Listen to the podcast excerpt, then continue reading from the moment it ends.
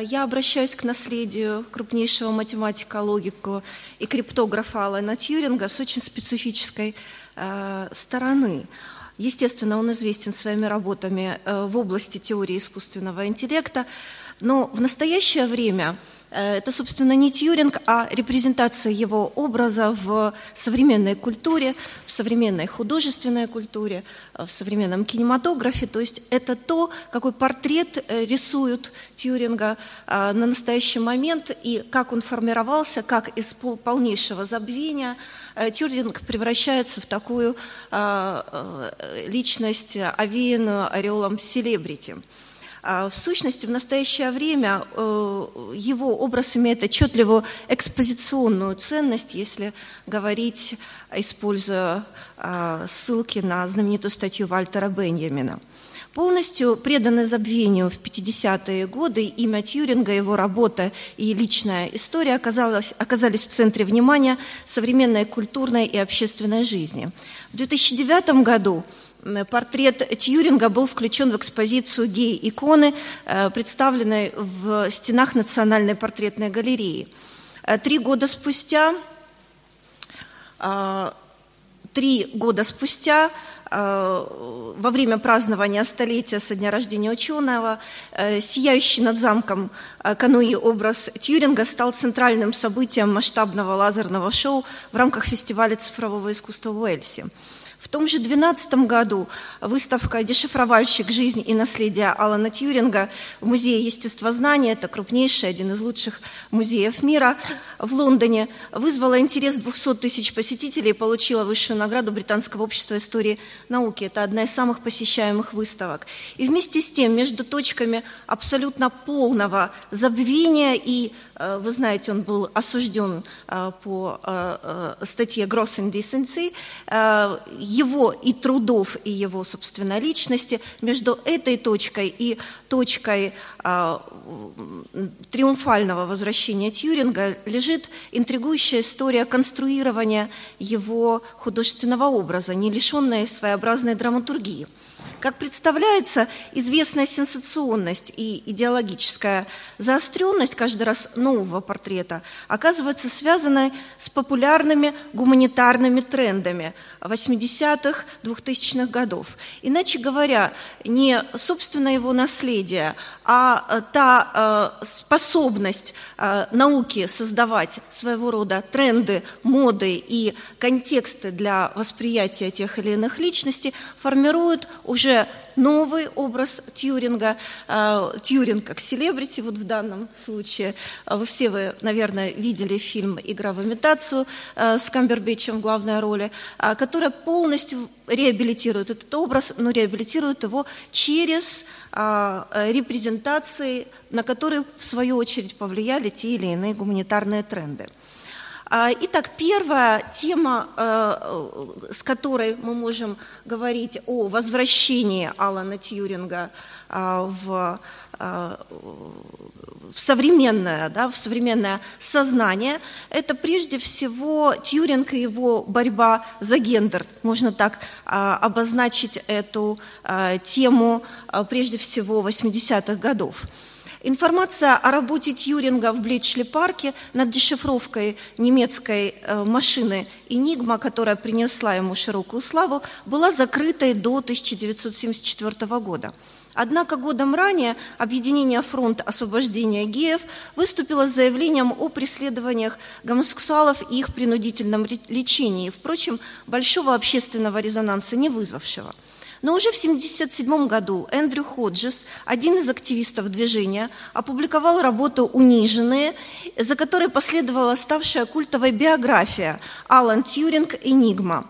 А по, по книге Ходжеса, наконец, э, эта книга была обращена к широкой аудитории, она была поставлена на телевидении э, как пьеса в 1996 году и имела успех благодаря выдающемуся драматическому актеру британскому сэру Дереку Джейкоби, известному исполнителю роли шекспировских пьес. Иначе говоря, э, эта, э, эта постановка возвела впервые образ Алана Тьюринга в, в ранг страдальцев и в ранг личности, сопоставимых с масштабом шекспировских персонажей. Так, восстановление факта причастности Тьюринга к работе над дешифровкой «Энигмы» непосредственно связано не, собственно, с дешифровальными его усилиями, да, и, конечно, его э, э, серьезным вкладом, можно сказать, ключевым вкладом в развитие информатики и кибернетики, но с осмыслением его фигуры в контексте идеологии теории геоисследований. И все же подчеркнем, что история Тьюринга имела свою собственную хореографию камин ибо в фокусе внимания общественности 80-х оказываются сначала не гей-стадис, а феминизм. В этом отношении эмблематично оказывается история создания пьесы «Игра в имитацию». Это случайное совпадение – а, а, пьеса была написана известным а, британским романистом современным Иэном Макьюином. Написана в 80-м году, и именно она меня заинтересовала, как вот как раз объект достаточно на мой взгляд, неожиданной циничной манипуляции э, образа Тьюринга. В действительности, будущий знаменитый романист активно работал с документами Блечли Парка. Как я уже говорила, они были недоступны э, широкому, широкой общественности. И, и он хотел вернуть, э, естественно, лавры Тьюрингу, Тьюринга ему, но написал совершенно другое произведение. Годы спустя он признался, что изложение истории самого самого Тьюринга тогда показалось ему слишком смелым шагом. Говорить о геях ему а, показалось слишком а, несвоевременно, и свой критический взгляд он сосредоточил на положении женщины во время войны. Возможно, вы узнаете про образ героини Киры Найтли в фильме, а, который а, мы все, наверное, видели. К концу войны 10 тысяч человек работало в Блечли парке. Большинство из них были женщины, у которых были одни и те же каждодневные обязанности. Цитирую. «Насколько мне удалось узнать, в центре, работающем над ультра, да, вот именно в том центре дешифровальном, в котором а, работал а, Тьюринг, практически не было женщин. До войны распространенным мнением было то, что женщины не могут хранить секреты. Иначе говоря, эта пьеса «Игра в имитацию» была успешно поставлена на BBC, и по сюжету 19-летняя Кэти Рейн, талантливая дешифровальщица, которая работала в Бличли парке, была обречена на мытье полов, несправедливое отношение к себе со стороны коллег-мужчин, разочарование в личных отношениях. Прямолинейность пьесы была просто поразительная. Повторяющаяся мизансцена собрания офицеров представляет собой типично мужское пространство с единственным звучащим в нем голосом офицера высокого ранга, который декларирует кардинальное несоответствие женщин всякому регламенту. Э, цитирую. «Женщина плохо выдерживает команду стоять, лишена духа коллективизма, способна преувеличивать и изменять все услышанное, упряма в своей доверчивости и так далее, и так далее». В одном из эпизодов пьесы даже возникает классическая вариация на тему «Может ли женщина думать?». Однако э, эти и другие сцены, в которых орудием э, труда Кэти оказывались тряпка или поднос с кофейными чашками, показались бы комичными, если бы не драматичная развязка пьесы. Кэти помещают в тюрьму по обвинению в шпионаже – Этому гротескному финалу почти памфлетного плана предшествовали не только эпизоды, демонстрирующие сообразительность, ну и некоторую такую независимость личностную Кэти, но и любовный сюжет, ставший фатальной для героини. Девушка знакомится с Джоном Тернером, одним из сотрудников, работающих над дешифровкой «Энигмы». И очевидно, что образ э, этот э, указывает на образ Тьюринга. Их душевная привязанность, а, однако полностью исчезает после неловкой и неудачной попытка сексуальной близости. Игра в имитацию понимания между полами завершилась фиаско, но пострадала от него лишь Кэти. А э, последние слова арестованной Кэти он просто не мог вынести этого унижения. Так общество, пропитанное идеей недопустимости мужской слабости перед женщинами, обвиняет ее. Критический вектор оценки пьесы Макьюна также безусловно, а, указывает на то, что он ставит эту пьесу, пишет ее не в оправдание Тьюринга, который здесь как раз воплощает власть мужчины, да, и абсолютно становится критическим, а, в критическом контексте представлен, а, но прежде всего обращен э, к женской теме, ибо 80-е э, годы – это прежде всего интерес к феминистским исследованиям. Таким очевидно манипулятивным вариантом вариантом а, представления этого образа становится пьеса Макьюэна.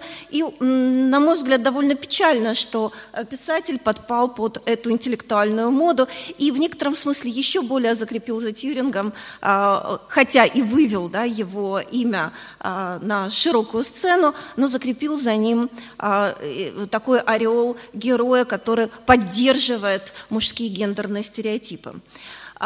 Далее а, чтобы все-таки отойти от этой ген, гендерной темы, ну вот перед вами как раз знаменитая пьеса, которая шла а, на многих сценах а, Лондона с э, Дереком Джейкоби, о которой я говорила. И здесь уже изображается э, великий математик, как, э, естественно, человек причастный, наконец, науке, изображается как страдалец. Эта пьеса вызвала широкий резонанс, и я уже говорила о том, что она была неоднократно инсценирована и попала на телевидение. А, далее, следующий тренд – это 80-е, 90-е э, годы, их рубеж – во многом единой культурной практикой 80-х, 90-х выступает полемика вокруг переосмысления истории как объекта нарративного конструирования. Известный теоретик постмодернизма Макган подчеркивает, факты – это не просто сведения объекта или монады, или отдельные эвристические сущности, которые помогают ввести фокус внимания сложность человеческих отношений и событий человеческой истории. Сами по себе факты всегда вынуждены подтверждать свой статус. Примечательно, что еще еще в 1967 году в классическом источнике по истории криптографии дешифровальщики Кана «Энигма» не упоминалось, и только издание книги того же автора «Цель Энигма. Гонка дешифровальщиков в работе над кодами немецких подводных лодок» в 1991 году впервые включило материал о работе дешифровальщиков в Блечли-парке. Именно в это время появляются и другие работы историков. «Энигма. Сражение за владение кодом», э, Сибак Монтефьори, «Битва умов Полная история криптоаналитики во время Великой хоровой, э, мировой войны Будянски. Блечли парку посвящены история сектора 6 Уэлчмана и взломщики кодов «Тайная история Блечли парка» Хинсли и Стрипа. Интенция переписывания, вот об этом я как раз э, и говорю, то есть восстановление истины и одновременно реконструкция э, другой ее версии, неофициальной, заметно и в малоизвестной широкому читателю истории первых дешифровок «Энигмы», «Энигмы» польскими математиками, в памяти которой в Бличли-парке теперь установлена мемориальная доска. Первенству польских ученых также посвящена «Энигма», взлом э, шифровальной машины и ее интерпретация союзниками во время Второй мировой войны Казачука – апокрифическая история, творческий анахронизм, фантазия на исторические мотивы – все это типические стратегии постмодернистского исторического романа, который является ревизионистским по двум причинам – во-первых, он пересматривает содержание исторического протокола, по-новому интерпретируя его и часто демистифицирует традиционную версию исторического прошлого. А во-вторых, он пересматривает, одновременно трансформируя условности исторического повествования. И в этом отношении интересен роман очень популярного английского писателя Роберта Харриса «Энигма», который вышел в 1995 году и а, снятый по нему фильм 2002 года, сценарий сценарий, которому был написан Томом Стоппардом, опять-таки крупнейшим а, драматургом XX века с прекрасной репутацией. Он обращен к событиям в Блечли-парке, но в роли самого Тьюринга оказывается его кембриджский аспирант Том Джерико, персонаж, подверженный нервным срывам и разнообразным фрустрациям. Ну, а, естественно, также угадывается какой-то альтер-эго а, великого ученого. Любовный сюжет отсылает к отношениям Тьюринга с Джон Кларк, с которой ученый был помолвлен короткое время в 1941 году. Однако у Харриса в центре внимания, обращаю внимание, не вопрос гендерный, а, который был в моде а, буквально десятилетия назад, а другой захватывающий сюжет. Сюжет о шпионаже, иначе говоря, сюжет, который был связан с переписыванием истории. Э, естественно, он, возможно, отсылал к знаменитой кембриджской пятерке. Пятерке предателей, а, э, значит, математиков-предателей, которые э, часть, частью избежали наказания, а, частью они, конечно, один из них был тоже гомосексуал, но, естественно, вот эта стяжка шпионажа в пользу противника в данном случае разыгрывается и становится частью вот этого сюжета о переписывании истории в духе постмодернистской ревизии истории. Конечно, здесь речь идет и о соперничестве союзников, англичан и американцев, работающих над дешифровкой немецких секретных сообщений. Примечательно, что в романе Харриса сам Тьюринг так и не появляется. Более того, говорится, что он находится в Вашингтоне. Так шпионский сюжет поддерживает интригу в духе постмодернистского переписывания истории. Иначе говоря, кто, англичане или американцы, нанесли решающий удар по немцам? Известно наблюдение Хепберна о связи шпионского романа а, с э, предписыванием истории некого аллегорического смысла. Э, даже если речь идет о массовом кинематографе, вопрос переписывания истории в случае с «Энигмой» имеет и отчетливые а, геополитические интенции, в особенности, если речь идет о фильме, который получил престижную премию. Вышедший на экраны американский э, э, исторический триллер э, Ю-571. Он вышел в 2000 году и получил премию «Оскар». Обращается к сюжету захвата «Энигмы» на немецкой подлодке американскими союзниками в 1942 году. Однако документально подтверждено, что машина уже в 1928 году оказывалась в руках польских служб безопасности, а в 1932 году код был дешифрован польскими математиками, которые в 1939 году еще до немецкого вторжения в Польшу, Польшу передали информацию в Британию и Францию. Понятно, что эти дешифровальные машины менялись, их код улучшался, и в дальнейшем другие немецкие шифровальные машины были захвачены э, но очень важно, они были захвачены только англичанами, а их устройство было раскрыто Тьюрингом, именно этих машин, самых сложных. Американское участие в данной операции, изображенное в фильме, э, в фильме представляется полной фабуляцией. Фильм э, совместного британско-американского производства «Игра в имитацию» 2011 года, который тоже получил премии «Золотой глобус», «Оскар», «Бафта» и так далее, кроме всего прочего, становится ответом на успех этого фильма Ю-571. Более того, переписанный нарратив, отсылающий также и к книге Харриса, подчеркивает первенство Тьюринга в вопросы дешифровки, побуждает, то есть ни о каких поляках не идет речь, он сам чуть ли не с отверткой, а, они в составе команды расшифровывает э, машину Энигма, побуждает зрителя к мысли о том, что только благодаря Тьюрингу и Великобритании, ее гениальному дешифровальщику, была одержана победа во Второй мировой войне. Укажем на важнейшую черту постмодернистской рефлексии об истории – косвенное обращение к современности – который отмечают и Хатчин, и Джеймисон. Последний пишет, исторический роман уже не изображает историческое прошлое, он лишь разыгрывает в образах наши представления и стереотипы о прошлом, которые тут же становятся популярной историей. Сама же история остается вне досягаемости. Новый контекст, на который я бы хотела указать, это модный контекст начала 2000-х годов. Рубеж 90-х, 2000-х годов также интересен появлением большого количества исследовательских и художественных текстов, связанных с теорией хаоса и теорией сложности. Данная тенденция сменила уже иконический образ Тьюринга в литературе киберпанка.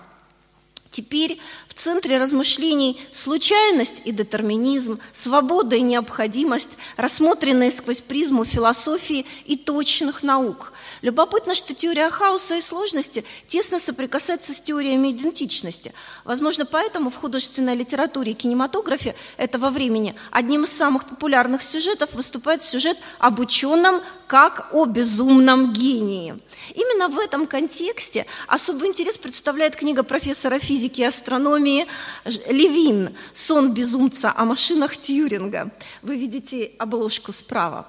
Биографический роман объединил судьбу двух выдающихся математиков XX века, австрийца Курта Гёделя и англичанина Алана Тьюринга. В интерпретации автора аутичный Тьюринг не способен к дешифровке людей, не исключая самого себя, а параноидальный Гёдель доводит себя до смерти от истощения – Одержимый диснеевской белоснежкой Тьюринг каждый день покупает яблоко и, наконец, решает расстаться с жизнью, укусив яблоко, отравленное цианидом.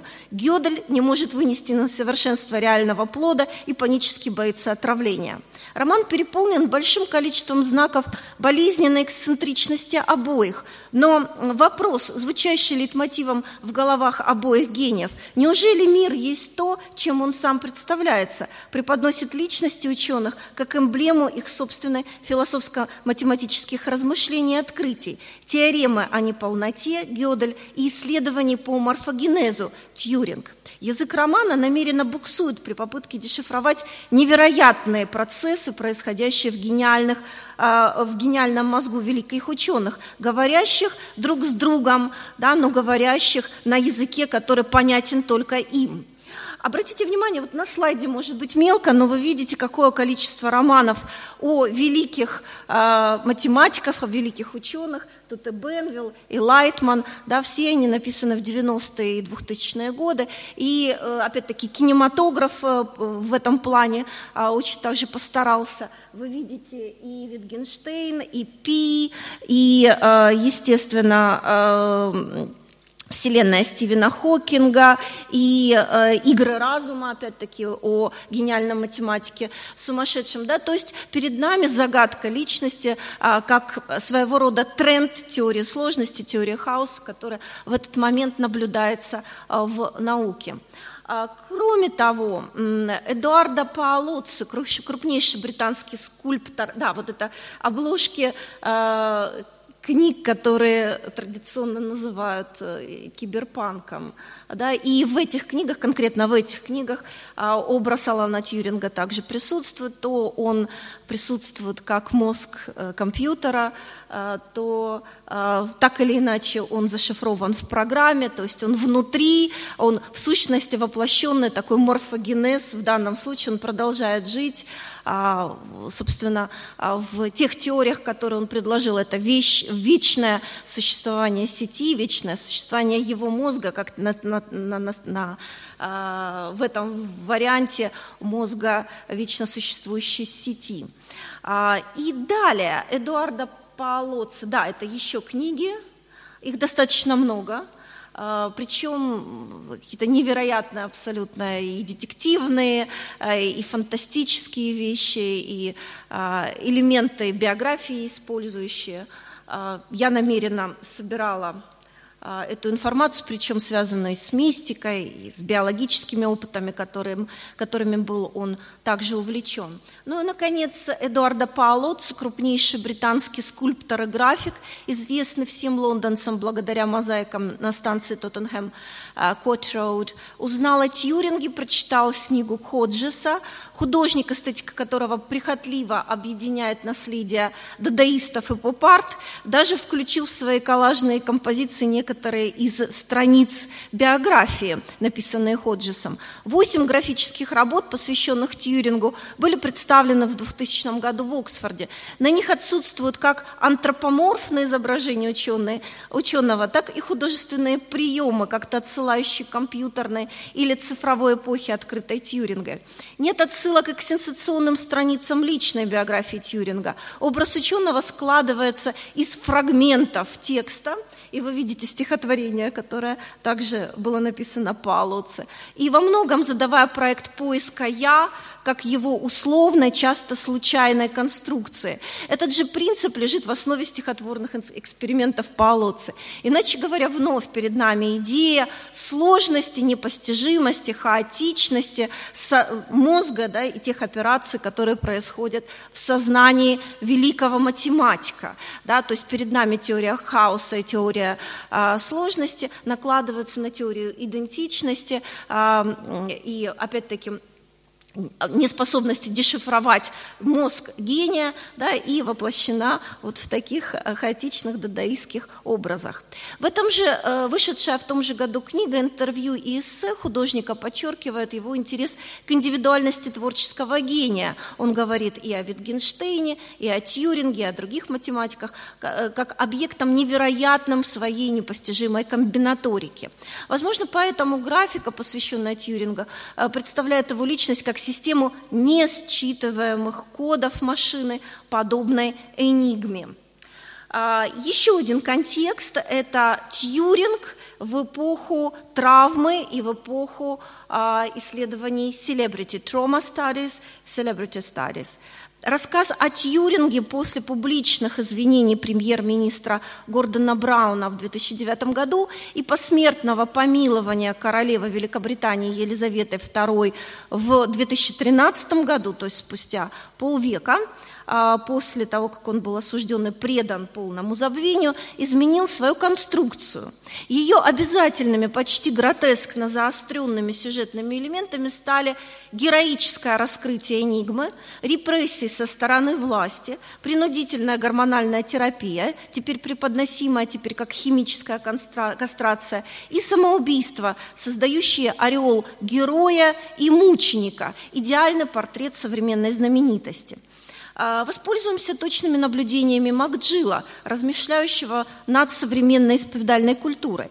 Эта культура, цитирую, предлагает новые возможности для секретной и конфиденциальной информации, но самым беспрецедентным образом их разрушает, отдает предпочтение творческому подходу к интерпретации, но имеет склонность к формату реальной жизни, преподносит, преподносит тех, кто идет против течения, нарушителей табу, но одновременно не забывает об общественной цензуре – создает знаменитости и доносит истории их личной жизни до аудитории, максимально удаленных от этих персон.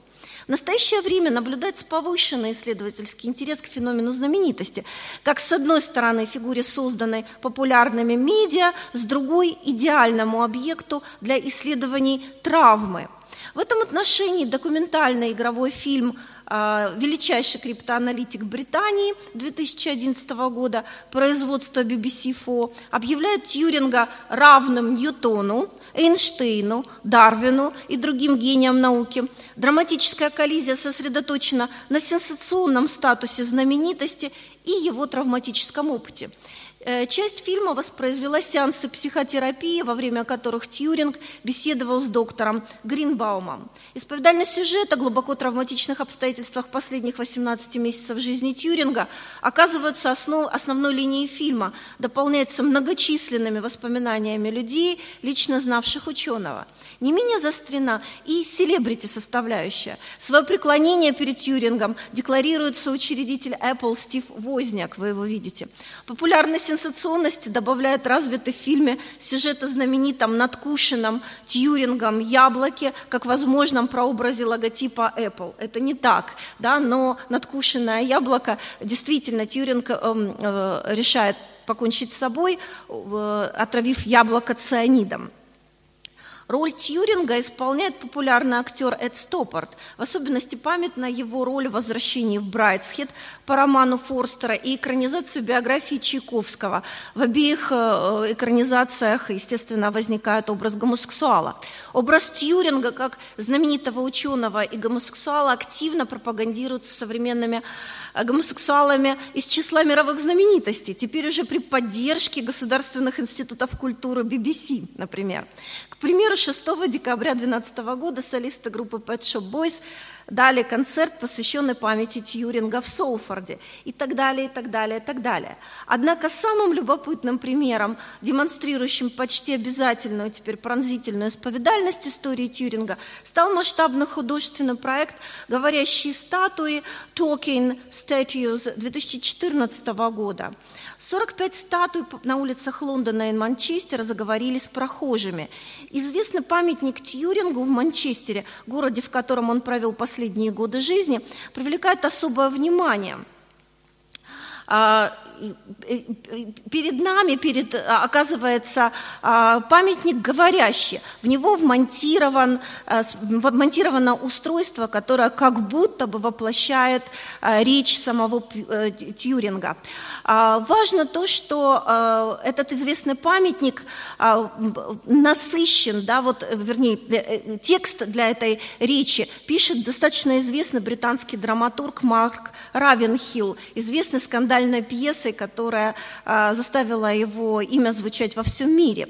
Равенхилл подчеркивает интимную исповедальную сторону речи Тьюринга, который как будто решается на доверительный контакт с прохожим. Вложенный в уста статую текст и способ его произнесения в исполнении популярного, опять-таки, британского актера Рассела Тоуи а, отличается виртуозностью. А, computer, you must make my meaning clear. Beneath the thinness, slipping mouse lies some truth. Break the code. Break, please, break the code. Э, в данном случае здесь воспроизводится как будто бы речь самого Тьюринга, который заикается, который не может сказать правду о себе одновременно. Это своего рода код, да, как будто бы код, который он изобретает, но код в данном случае его личной истории. Прерывающаяся речь создает особый ритм зашифрованного секретного сообщения, сопоставимый с ритмикой лирических форм. Однако не только ритм, но и обнаженность признания, по словам драматурга, должна вызывать ощущение глубокой интимности говорения, сочувствия к Тьюрингу. Запинающаяся речь его заставляет вспомнить о его заикании, но даже более этого, о вынужденном подавлении собственных чувств в британском обществе 50-х, нетерпимом к открытым гомосексуалам. Рассказ Тьюринга о себе и об Аристе передан с помощью цифровой записи. Созданный ученый язык информатики становится средством освобождения от языка репрессивных институтов институтов. Весьма соблазнительно в этом отношении. Ну, очень много травм, это я, э, те исследования, которые бесконечно пишут о травме, и обратите внимание, все они достаточно современные – Однако самым любопытным примером, демонстрирующим почти а, обязательную теперь а, ситуацию проговорить все а, тренды, а, которые существуют, да, которые накоплены с 50-х годов в отношении конструирования образа Тьюринга, становится, конечно, фильм «Игра в имитацию». Он э, где-то соблазняет отсылкой к образу «Тысячи тарелок» Жиля Делеза, и Феликс Гватари, когда на выбор нам предлагается сразу несколько трендов, и все они э, эффектным образом представлены в этом фильме. Все упомянутые нами идеологические популярные научные сюжеты были включены в зрительское меню. Теперь уже полноценный феминистский сюжет. Ну, вспомним, была Кира Найтли, да, и ее право на интеллект там было э, в полной мере реализовано. А, она здесь в духе да, уже готовая тенденция феминистской. А, была, естественно, исповедальная история с отчетливыми очертаниями травмы, перед нами история а, потери э, друга, да, который внезапно умирает, когда а, еще молодой Тьюринг, естественно, он называет свою машину Кристофер, да, то есть вот этот вот э, интимный, личный сюжет трогательно здесь также воспроизведен. Новое переписывание тайной истории победы во Второй мировой войне, как успех британских дешифровальщиков, да, он здесь также представлен. События создания образа гения социофоба со сложным и непостижимым внутренним миром представлено в максимальном плане, да, то есть, естественно, он там гений, математик с эксцентричными а, чертами поведения и так далее. Но наибольший эффект принесла, на мой взгляд, все-таки аура знаменитости, которая была привнесена на, э, актерами, находящимися на пике популярности. То есть образ э, теперь уже в полной мере э, воскрешенного Тьюринга должен подкрепляться и образом знаменитого Камбербича. Его выбор также, естественно, связан с тем, что он в некотором смысле имеет шлейф а, истории дешифровки, потому что он снялся в образе одного из ранних дешифровальщиков Шерлока. Да, в данном случае вот создается этот медийный резонанс, и, а, естественно, пожалуй, только теперь, оказавшись в фильме уже как знаменитость, под собственным именем, Тьюринг обретает статус незабвенного. Спасибо за внимание.